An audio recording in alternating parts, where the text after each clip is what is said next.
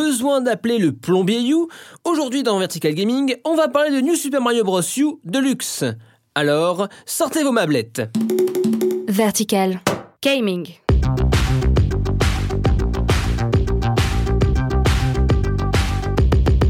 Salut, c'est Étienne et vous écoutez Vertical Gaming, votre rendez-vous hebdo consacré aux jeux vidéo.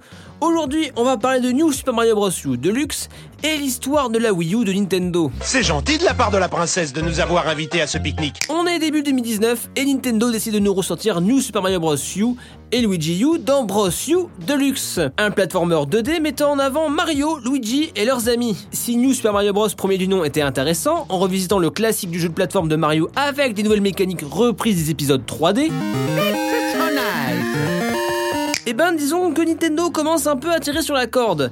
New Super Mario Bros. Wii qui apportait le multi et un bordel très sympathique, New Super Mario Bros. 2 qui se la jouait scoring avec la course des pièces, et finalement New Super Mario Bros. U pour la Wii U en jeu de lancement. Bref, on retrouve le multi de la version Wii, le jeu fonctionne. On retrouve nos repères rapidement et le costume d'écureuil volant est très rigolo. Mais voilà, disons que cette version de Mario manque un peu d'éclat de génie. Sympa en multi, mais pas inoubliable. En coopération ou pas Mais si Mario Bros U est juste rigolo, Luigi U apporte du piment à la recette. Des niveaux beaucoup plus durs, un timing serré. Là, on challenge le joueur pour le pousser à faire toujours mieux. Pas juste le finir, essaye de récupérer les 3 pièces étoiles pour prouver que tu es le meilleur. Perso, je préconise Mario Bros U pour le multi et Luigi Bros U pour le challenge en solo. Puis ajouter dans la version de luxe quelques petits bonus sympathiques comme la super couronne pour Toadette qui permet de se transformer en Peachette. Et elle est toute mignonne. Finalement, c'est pas le premier portage de la Wii U qui arrive sur Switch. Après Pokken, Captain Toad ou même Mario Kart 8, la Switch reprend le meilleur de la Wii U. Une chouette console qui n'a malheureusement pas trouvé son public. Et là, c'est le drame. La Wii U a été présentée lors de l'E3 2011.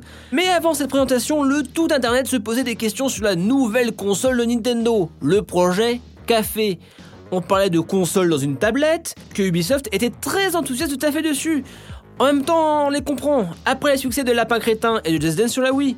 Donc voilà, une mystérieuse tablette et un nom de code, Café. Le café chipouille. Les arômes de l'arôme. Mais revenons à cette 3 2011. Comme je disais, Nintendo a montré sa console, et là, Rien compris, moi. moi-même j'avais suivi la conférence depuis mon poste de stage. Et là, bah, c'est quoi? On nous montre une tablette, c'est une console portable. Ah, mais c'est une manette pour la Wii. La Wii U, c'est pour la Wii? Surtout qu'à part la démo du Zelda à la fin, bah on voit pas de gros gap graphique. C'est quoi la Wii U La peau compris. Et cette question, c'est déjà un début de réponse sur le pourquoi la Wii U n'a pas réussi à trouver son public. La Wii a été un succès commercial indéniable, et le surfer dessus n'est pas une mauvaise chose. Regardez, la Game Boy, la Game Boy Advance, une évolution compréhensible. Mais là, c'était flou et c'est dommage, car la Wii U est une très chouette console. La Wii a été un virage très casual. La Wii U, Nintendo a choisi de revenir vers ses gamers.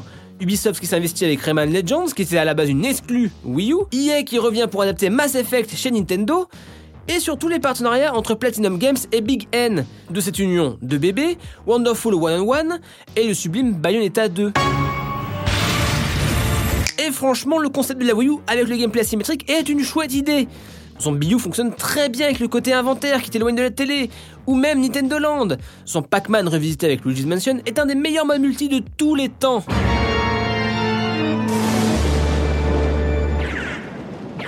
Mais pourquoi ça n'a pas marché? Bah on a certes des jeux nichés cool avec Platinum Games, des bons jeux multi avec Mario Kart 8 et Smash 4, mais où est la killer app? Où est le gros Zelda? Bon, parenthèse, j'aimerais saluer Wind Waker HD, mon Zelda préféré avec des petits ajouts qui enlèvent des lourdeurs au jeu de base. Finalement, le gros Zelda de la console, bah c'est Breath of the Wild sorti en même temps sur Switch. Et un petit baiser pour me porter chance Du coup, la Switch se retrouve un peu à recycler des excellents jeux de la Wii U qui n'avaient pas trouvé son public. Bayonetta 1 et 2, Mario Kart 8 Deluxe, Donkey Kong Country Tropical Freeze et j'en passe. Perso, je ne serais pas surpris de revoir Super Mario 3D World, qui à mes yeux est l'un des meilleurs Mario ces dernières années, derrière Super Mario Odyssey. Super Mario 3D World, exclusivement sur Wii U. Et finalement, Nintendo a pu expérimenter des choses avec sa Wii U. Déjà un online bien plus présent, du gameplay sur une tablette et pas mal de jeux spin-off de ses mascottes. Rien ne se perd, tout se transforme, et aujourd'hui Nintendo a appris pour nous sentir une Switch aux petits oignons. C'est terminé pour ce numéro de Vertical Gaming. Si tu as aimé, parle-en à tes potes, les réseaux sociaux, tout ça, ça nous aiderait beaucoup. Sur ce, à plus, dans le stage bonus. Gaming.